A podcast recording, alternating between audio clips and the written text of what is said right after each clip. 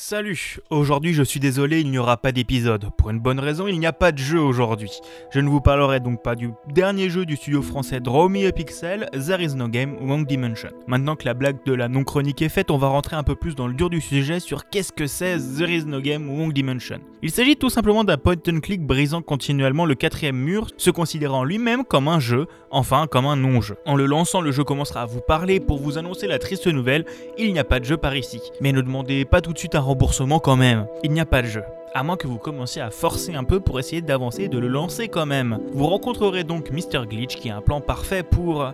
Eh bien on sait pas trop. Vous allez donc vous retrouver à naviguer de jeu en jeu, déconstruisant totalement le concept même de jeu vidéo d'une manière très intéressante et profonde. Et voici pour l'histoire, je ne vais pas plus la raconter que ça, vu que, encore une fois, elle est plutôt importante et surtout bien drôle, oui encore. Le jeu est blindé d'autodérision sur le médium du jeu vidéo, des financements participatifs et de plein d'autres sujets. Les dialogues sont plutôt bien écrits et surtout le jeu est entièrement doublé, en anglais sous-titré français, avec des voix qui collent exactement au style second degré du jeu. Au niveau du gameplay, vous y jouerez uniquement à la souris, en cliquant ça et là pour résoudre les différentes énigmes du jeu, utilisez un bout de l'interface pour interagir avec le jeu, tourner autour d'une télé pour voir de l'autre côté du décor, mais si comme vous êtes un peu un galérien des énigmes, il y a directement inclus dans le jeu un système d'indices vous donnant des pistes pour résoudre le puzzle, voir la solution au bout de quelques-uns. Vous serez amené à vous promener dans différents styles de jeu avec à chaque fois des petites nouveautés sympathiques qui joueront encore et toujours sur la ligne de l'autoconscience de Et là où on remarque une belle évolution par rapport à son prototype, on en reparle juste après, c'est sur toute la direction artistique. Les pixel art sont colorés avec des animations bien agréables à l'œil,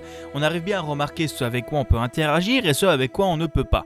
Et bien sûr, les animations et les pixel art respecteront le matériau original duquel s'inspire et parodie chacun des niveaux. À la bande originale, on retrouvera Xiao Tian Shi qui fera lui aussi plein de merveilles avec des pistes comme There no jeu peu cher ou No Game Here comme Rad, mais avec aussi des parodies de musique de jeu parfaitement à mon goût. Pour terminer, je dirais juste que j'ai vraiment accroché à l'univers de There no game Wrong Dimension. Si vous aimez le monde du jeu vidéo, il y aura toujours de quoi vous faire sourire avec des références de partout. Pour 13 euros sur PC, vous pourrez passer 5-6 heures de jeu bien agréable.